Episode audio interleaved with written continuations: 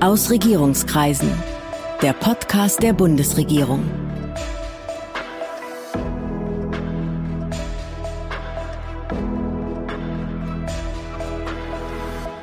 Hallo, willkommen zu Aus Regierungskreisen, dem Podcast der Bundesregierung. Ich bin Sven Siebert, ich bin Journalist und heute geht es hier darum, wie es im Innern der Macht zugeht, im Bundeskanzleramt. Ich habe heute nämlich den Chef des Bundeskanzleramtes zu Gast, Helge Braun. Man nennt ihn dort zärtlich Chef BK.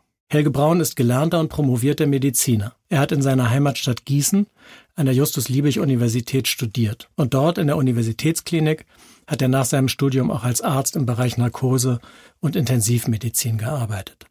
Seit 2002 ist er mit einer kurzen Unterbrechung Bundestagsabgeordneter der CDU. Helge Braun war parlamentarischer Staatssekretär im Bundesministerium für Bildung und Forschung, anschließend Staatsminister bei der Bundeskanzlerin und seit 2018 ist er Bundesminister für besondere Aufgaben und eben Chef BK. Guten Tag, Herr Braun. Einen wunderschönen guten Tag, ich grüße Sie. Herr Braun, wir müssen das mal ganz kurz erklären. Wieso nennt man Sie Chef des Bundeskanzleramtes und nicht die Bundeskanzlerin?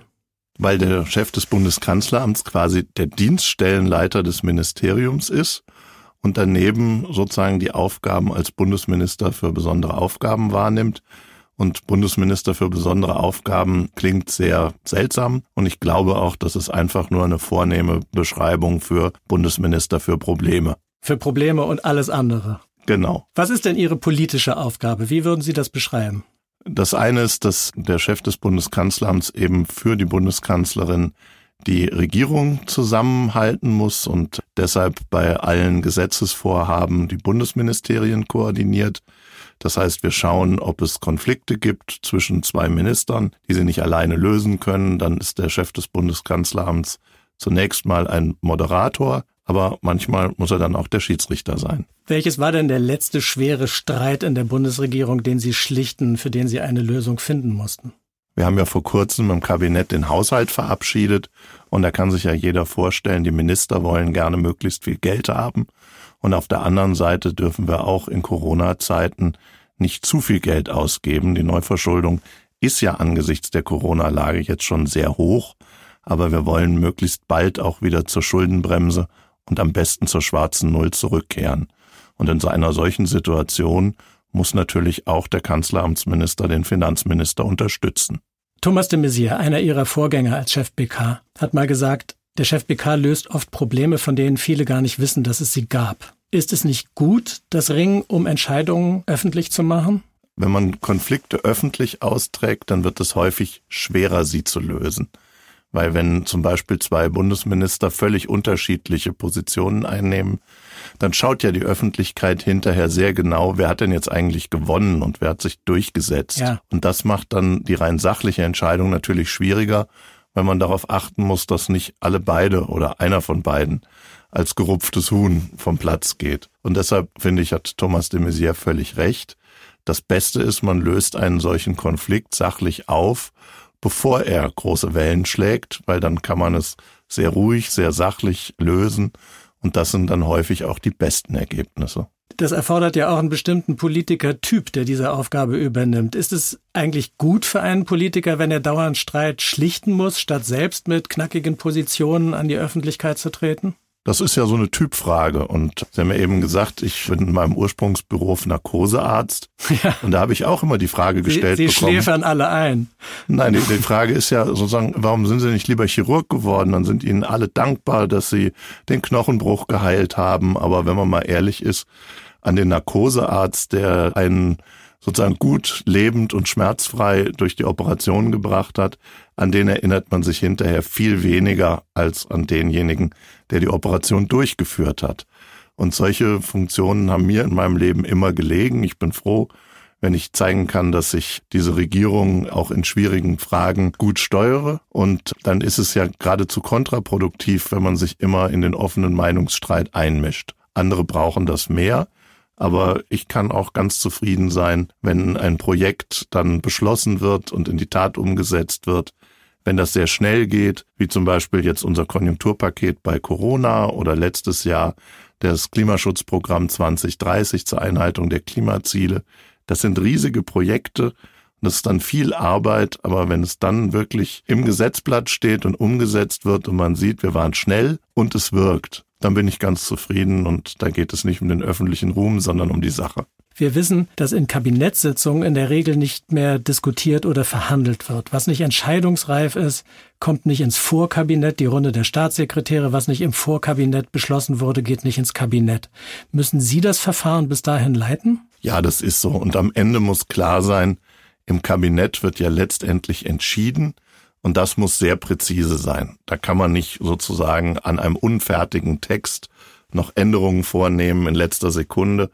Dann äh, entstehen vielleicht auch Fehler. Das heißt, bei der formalen Kabinettssitzung muss vorher exakt feststehen, was beschlossen wird.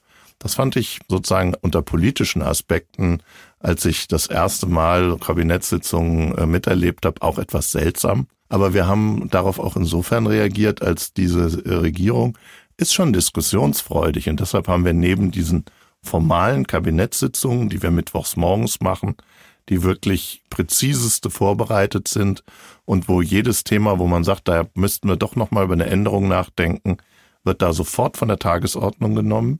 Aber dafür haben wir eben parallel Dinge gemacht wie Kabinettausschüsse, zum Beispiel für Digitales, mhm. für neue äh, Länder, für, zur Bekämpfung des Rassismus. Dass wir auch, und dann natürlich die Corona-Kabinette jetzt in der Krise. Das sind dann Sitzungen, wo man noch nicht eine fertige Beschlussfassung vorlegen muss. Das ist also kein formales Kabinett, aber eine Zusammenkunft der Kanzlerin mit den Ministern, wo man dann auch mal diskutieren kann und wo man Beschlüsse eben nur vorbereitet, aber nicht formal beschließt. Und das sind dann deutlich lebhaftere Sitzungen.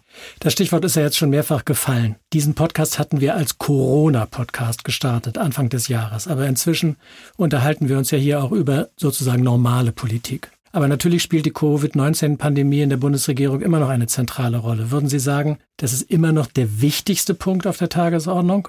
Da wir immer aufpassen müssen, wie sich die Corona-Pandemie weiterentwickelt, ist es natürlich so, dass sie uns weiter täglich beschäftigt.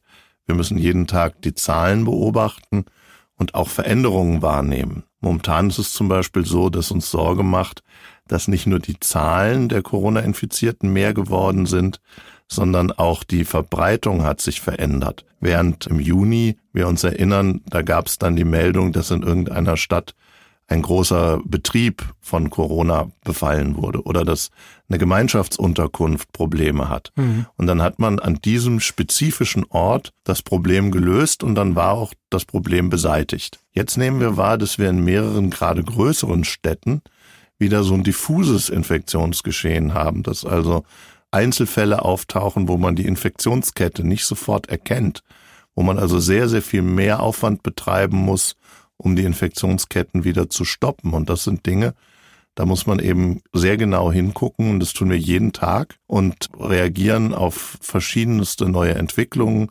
Also nicht nur die Fallzahlen, sondern auch eine Sache, die in Zukunft uns jetzt bald beschäftigen wird, ähm, ist die Tatsache, dass es dann hoffentlich Schnelltests gibt, die dann auch nochmal eine Veränderung sind und deshalb Corona ist relativ neu. Unsere Erkenntnisse ändern sich, unsere Möglichkeiten ändern sich und deshalb ist es in der Tat etwas, was uns täglich befasst. Täglich befasst heißt, das wird jeden Morgen in der Morgenlage als Tagesordnungspunkt aufgerufen? Wir diskutieren das jeden Morgen, wenn wir sozusagen den Tag vorbereiten. Aber es gibt auch sehr enge Abstimmungen, zum Beispiel zwischen mir und den beamteten Staatssekretären aller Ressorts. Das Gesundheitsministerium berichtet einmal in der Woche allen Ministern im Rahmen des Kabinetts. Wir haben montags regelmäßig diese Corona-Kabinettssitzungen. Also in unserer Wochenrhythmus gibt es ganz viele Momente, wo wir auf den unterschiedlichen politischen Ebenen reden. Und einmal in der Woche stimme ich mich auch mit den Bundesländern ab, weil das haben wir in der Corona-Krise auch gelernt. Viele Maßnahmen, die beschließt gar nicht der Bund, sondern das sind Anordnungen, die müssen die Länder treffen. Da, da frage ich Und Sie nochmal ganz kurz zurück zu der Morgenlage. Wie stellt man sich das vor? Sitzen da im Morgengrauen dann die Kanzlerin und Sie und noch andere Mitarbeiter zusammen oder ist das inzwischen eine Videokonferenz? Was ist das für ein Format? Wie findet das statt?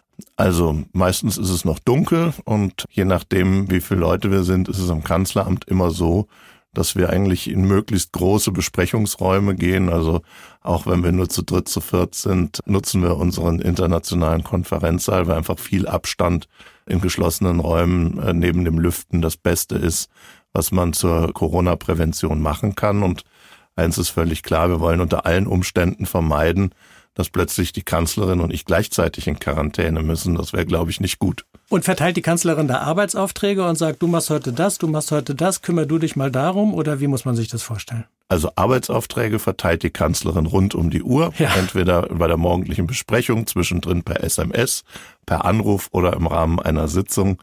Das ist in der Regierungszentrale einfach wirklich besonders. Man spürt es ja auch, jeden Tag entstehen neue Themen und Herausforderungen, um die man sich kümmern muss. Und ich mag das sehr gerne. Also äh, anders als in einem Fachressort. Äh, Sie haben ja auch gesagt, ich war früher auch äh, mal als Staatssekretär im, im Bildungs- und Forschungsministerium. Das ist sehr, sehr spannend bezogen darauf, dass man wirklich eine eigene Verantwortung als Ressortminister hat. Bei uns plöppt alles auf. Die internationale Politik, aktuelle Entwicklungen oder eben neue Konflikte innerhalb der Regierung mit den Bundesländern. Und deshalb weiß man morgens immer noch nicht, worum man sich nachmittags wahrscheinlich so kümmern wird, sondern das entwickelt sich wirklich dynamisch über den Tag. Und insofern bin ich mit der Bundeskanzlerin also vielfach am Tag in Kontakt, weil eins ist immer klar, der Chef des Bundeskanzleramts muss ganz eng an der Kanzlerin dran sein, denn er ist letzten Endes derjenige, der für sie in Ausübung ihrer Richtlinienkompetenz die Dinge in die richtige Richtung leiten soll.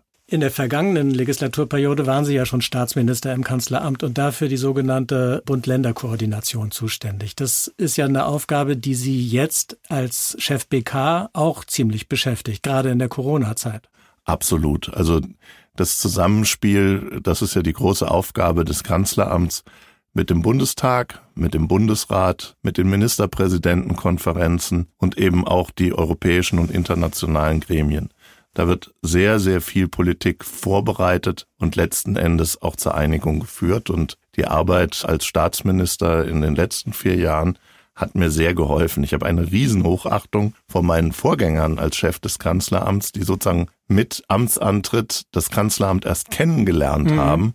Und für mich war das eine sehr, sehr tolle Vorbereitung, dass ich quasi als Stellvertreter des Kanzleramtschefs schon vier Jahre im Kanzleramt gearbeitet habe. Dadurch konnte ich mir die Prozesse gut angucken, konnte mir meine Gedanken machen und deshalb habe ich mich dann auch getraut, als ich Chef des Kanzleramts wurde, die Struktur des Hauses ein bisschen umzuorganisieren, weil ich einfach schon einige Einblicke hatte, die mir dabei geholfen haben. Ist der Föderalismus, die Organisation Deutschlands als Bundesstaat mit 16 Ländern, beim Umgang mit Covid-19 eigentlich nützlich oder hinderlich? Sehr nützlich. Also es gibt ja häufig Föderalismuskritik, aber ich will deutlich sagen, sowohl in der Flüchtlingskrise als auch jetzt bei Corona bewährt sich der Föderalismus in ganz besonderer Weise. Man braucht nicht glauben, dass wir durch eine zentrale Steuerung in der Lage wären, das zu erreichen, was vor Ort in den Kommunen geleistet wird. Die Gesundheitsämter kennen genau die Lage. Sie kennen die Unternehmen, sie kennen äh, die Sozialstrukturen, und äh, sie entscheiden direkt und vor Ort, was jetzt zu tun ist. Und gerade wenn es mehrere Hotspots in Deutschland gibt, das wäre nie etwas, was man zentral steuern könnte. Und deshalb diese kommunale Selbstverwaltung, die hat sich in der Flüchtlingskrise dadurch bewährt, dass die Bürgermeister vor Ort die Unterbringung organisiert haben, als so viele kamen, dass wir logistisch ansonsten völlig überfordert gewesen wären. Da haben sie sozusagen die Lage gerettet. Und das ist jetzt letzten Endes bei Corona wieder genauso. Und das ist ein so großer Wert, dass das auch bei weitem aufwiegt, die Diskussionen, die es ja auch gibt, dass bei Corona jetzt zu uneinheitlich gehandelt wird. Ja, danach wollte ich Sie auch gerade fragen. Der Föderalismus führt doch auch dazu, dass Ministerpräsidenten und Ministerpräsidentinnen versuchen, sich gegeneinander zu profilieren. Wir können das besser als die anderen, die anderen können das nicht so gut. Und es führt dazu, dass die Regeln nicht einheitlich sind und das führt zur Verwirrung. Ja, und deshalb reden wir jetzt da ganz viel drüber und vieles ist auch nachvollziehbar. Weil ist ja klar, wir brauchen nicht einheitliches Vorgehen in Deutschland, sondern was wir brauchen, ist vergleichbares Vorgehen bei einer vergleichbaren Infektionslage. Das heißt, da wo viel los ist, muss auch gehandelt werden und da wo wenig los ist, da kann man dann auch deutlich mildere Mittel anwenden. Das muss lageangepasst sein. Dann gibt es Sondersituationen, bei den Bundesländern mit einer Außengrenze zum Beispiel. Äh, die, die, an, gerade Frankreich gehen ja die Zahlen leider momentan wieder hoch. Da muss man vielleicht dann äh, auch anders äh, reagieren, als wenn man keine solche Außengrenze zu einem äh, Land hat, das äh, mit steigenden Fallzahlen zu tun hat. Also viel individuelles Handeln ist auch richtig, aber die Maßstäbe, die müssen wir gemeinsam festlegen. Und deshalb rede ich regelmäßig mit den Staatskanzleichefs und die Kanzlerin macht ja auch die Videokonferenzen mit dem Ministerpräsidenten. Und da, glaube ich, haben wir im Großen und Ganzen ein vergleichbares Vorgehen. Und an ein paar Stellen würden wir uns auch noch wünschen, dass es ein bisschen klarer wird. Gerade das Thema äh, dieser Tage, das Feiern und solche Zusammenkünfte doch immer wieder zum Infektionsgeschehen beitragen. Da würden wir uns noch klarere Regeln, was die Begrenzungen angeht, wünschen. Aber dazu gibt es ja auch im weiteren Verlauf noch Ministerpräsidentenkonferenzen. Dass diese Konferenzen per Video stattfinden, macht es das eigentlich komplizierter oder unkomplizierter? Also zunächst mal muss man für die Möglichkeit sehr dankbar sein, äh, auf dem technischen Niveau, äh, auf dem das heute möglich ist. Äh, das wäre noch vor zehn Jahren ja gar nicht denkbar gewesen. Also insofern hilft uns die Technik da sehr uns kurzfristig zusammenzuschalten. Aber es ist natürlich was anderes als ein physisches Treffen. Ich glaube, die eigentliche Verhandlungsführung äh, beeinträchtigt es nicht sehr, aber die Gespräche davor, danach und am Rande, wo man mal sehr direkt auch zu jemandem ein persönliches Wort sagen kann, auch der Einschätzung oder auch des Missfallens, was man vor allen so nicht ausbreiten würde, da gibt's Limitationen. Also da sind Videokonferenzen sicher nicht das gleiche wie wenn man in einem Raum zusammensitzt. Aber angesichts der Lage ist es natürlich eine tolle Möglichkeit. Peter Altmaier, Ihr unmittelbarer Vorgänger als Kanzleramtschef, wurde in der Krise Koordinator der Bundesregierung für die Flüchtlingspolitik. Sind Sie jetzt eigentlich der Koordinator für die Corona-Politik? Im Grunde genommen koordiniert der Kanzleramtsminister ja immer, habe ich ja vorhin auch gesagt, die Probleme, alles, die ja. gerade anstehen. Und insofern Koordinator auch für alles. Äh, viel, äh, momentan viel Corona aber natürlich ähm, gibt es auch in so einer Krise eine starke Rolle des Gesundheitsministers Jens Spahn. Und wir haben einen solchen Stab, wie wir ihn damals im Kanzleramt gegründet haben, für die Bewältigung der Flüchtlingspolitik nicht gegründet, weil aus Corona deutlich weniger an gesetzgeberischer Arbeit hervorgeht. Es ist mehr exekutives Handeln, also ein bisschen vom Arbeitsanfall was anderes, aber natürlich koordiniere ich da täglich auch die Corona-Fragen. Sie sind Mediziner und oft ist berichtet worden, dass Ihr Wort in den Corona-Entscheidungen besonderes Gewicht hat. Würden Sie selber sagen, dass Ihre Ausbildung Ihnen in dieser Phase besonders nützlich ist? Oder geraten Sie in die Rolle des Fachidioten und die anderen sagen, ja, ja, Herr Doktor kommt jetzt wieder, aber mit Politik hat es nichts zu tun? Also ich glaube, ähm, dass es einem natürlich schon hilft, dass man die Dinge schneller einschätzen kann, gerade weil auch ja permanent neue Informationen aufkommen oder Vermutungen, die man einsortieren muss. Aber im Kern achte ich natürlich auch darauf, dass wir uns immer eng anlehnen an unsere Fachbehörde. Die fachliche Einschätzung, die leistet das Robert Koch Institut. Und das ist mir wichtig, dass wir mit denen Hand in Hand arbeiten. Und ähm, was mir schon aufgefallen ist, war Anfang Februar, als die Krise so langsam begann, die Ernsthaftigkeit früh einzuschätzen und dann Anfang März, als die Zahlen sich so dynamisch entwickelt haben, auch früh zu erkennen, dass wir jetzt auch in Deutschland ein ernstes Problem mit Corona bekommen werden und dann schnell zu reagieren. Das hat man natürlich, wenn man sich früher auch mit epidemiologischen Fragen schon befasst hat, schneller gemerkt vielleicht als manche andere. Und äh, das war so eine Phase, da habe ich auch sehr Alarm gerufen und gesagt, wir müssen jetzt handeln, als andere noch gedacht haben, naja, also so schlimm ist es ja noch nicht. Und tun Sie das jetzt im Herbst wieder? Ich glaube, das, was man jetzt deutlich machen muss, ist, dass wir eigentlich eine positive Ausblick haben, weil es so viele Unternehmen gibt, die gerade Impfstoffe schon im Zulassungsverfahren haben, so dass wir wirklich die Hoffnung haben können, dass wir im nächsten Jahr über einen Impfstoff einen positiven Ausweg aus der Krise in ihrem Kern finden können.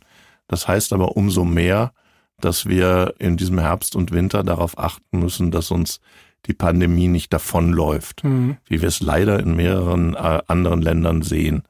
Und deshalb ähm, finde ich, sollte man nicht irgendwelche Horrorszenarien an die Wand malen, aber sehr deutlich sagen, es lohnt sich, jetzt Disziplin über diesen Herbst und Winter zu zeigen, auch wenn manche Corona müde sind, einfach die elementaren Regeln von Hygiene, App, Abstand und Lüften in geschlossenen Räumen einfach einzuhalten.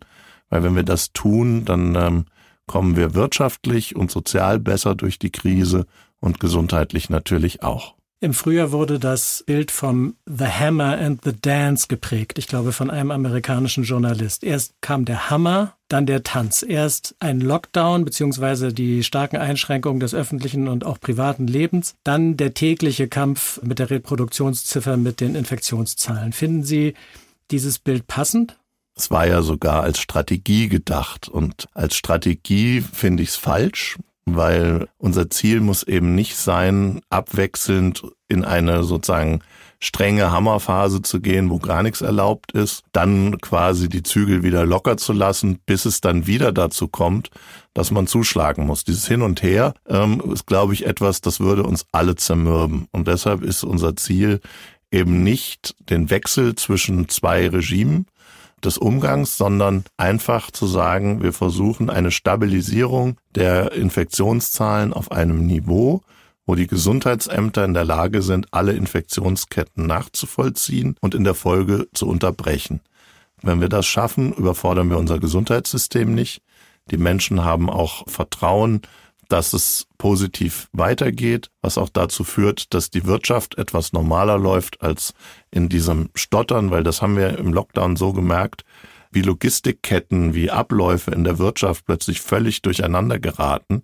Und deshalb ist dieses An und Aus etwas, das wäre für die Wirtschaft schädlich, für die Menschen schädlich und deshalb einen stabilen Zustand mit einer positiven Zukunftsaussicht. Das ist das, was uns gesundheitlich, wirtschaftlich und sozial am meisten nützt um nochmal das Bild des Tanzes aufzugreifen, das, was wir jetzt haben, ist ja schon eine Diskussion darüber, ob man angesichts steigender Zahlen auch einzelne Maßnahmen, einzelne Einschränkungen wieder verschärfen muss. Naja, also das Ziel wäre, dass gar keine Hotspots entstehen. Das wäre das Beste.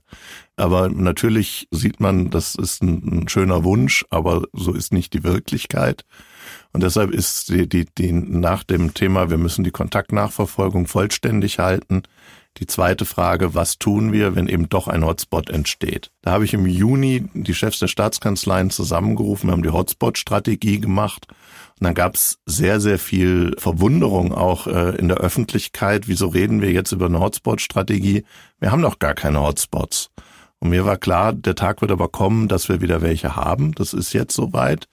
Und da ist klar, wenn wir nicht wollen, dass wir deutschlandweit, also dass wir das Infektionsgeschehen groß werden lassen und dann deutschlandweit wieder Beschränkungen machen, muss jede Region, die so ein Infektionsproblem hat, eben in den sauren Apfel beißen und muss das Problem durch lokale Beschränkungen lösen.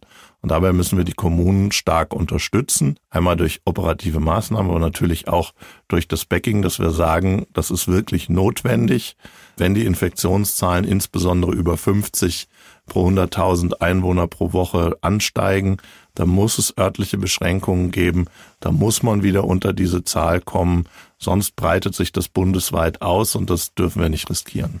Was ist Ihre Einschätzung, wie lange der Tanz noch dauert? Ich glaube, dass die Situation jetzt in Herbst und Winter etwas schwieriger wird, ähm, weil wir uns mehr in Innenräumen befinden. Ist es so, dass einfach die Infektionsgefahr etwas höher ist als im Sommer, wo viele Leute sich draußen auf und aufhalten. Und deshalb müssen wir einfach sehen, ähm, wir müssen diese konsequente Politik, die Gesundheitsämter zu stärken, örtliche Beschränkungen zu machen und die Disziplin in der Bevölkerung hochzuhalten, einfach den Ehrgeiz zu behalten, dass wir Corona eben äh, besiegen können. Das müssen wir weiter stärken und dann glaube ich, kommen wir gut durch Herbst und Winter und im Frühling hoffen wir dann auf den Impfstoff. Vielen Dank.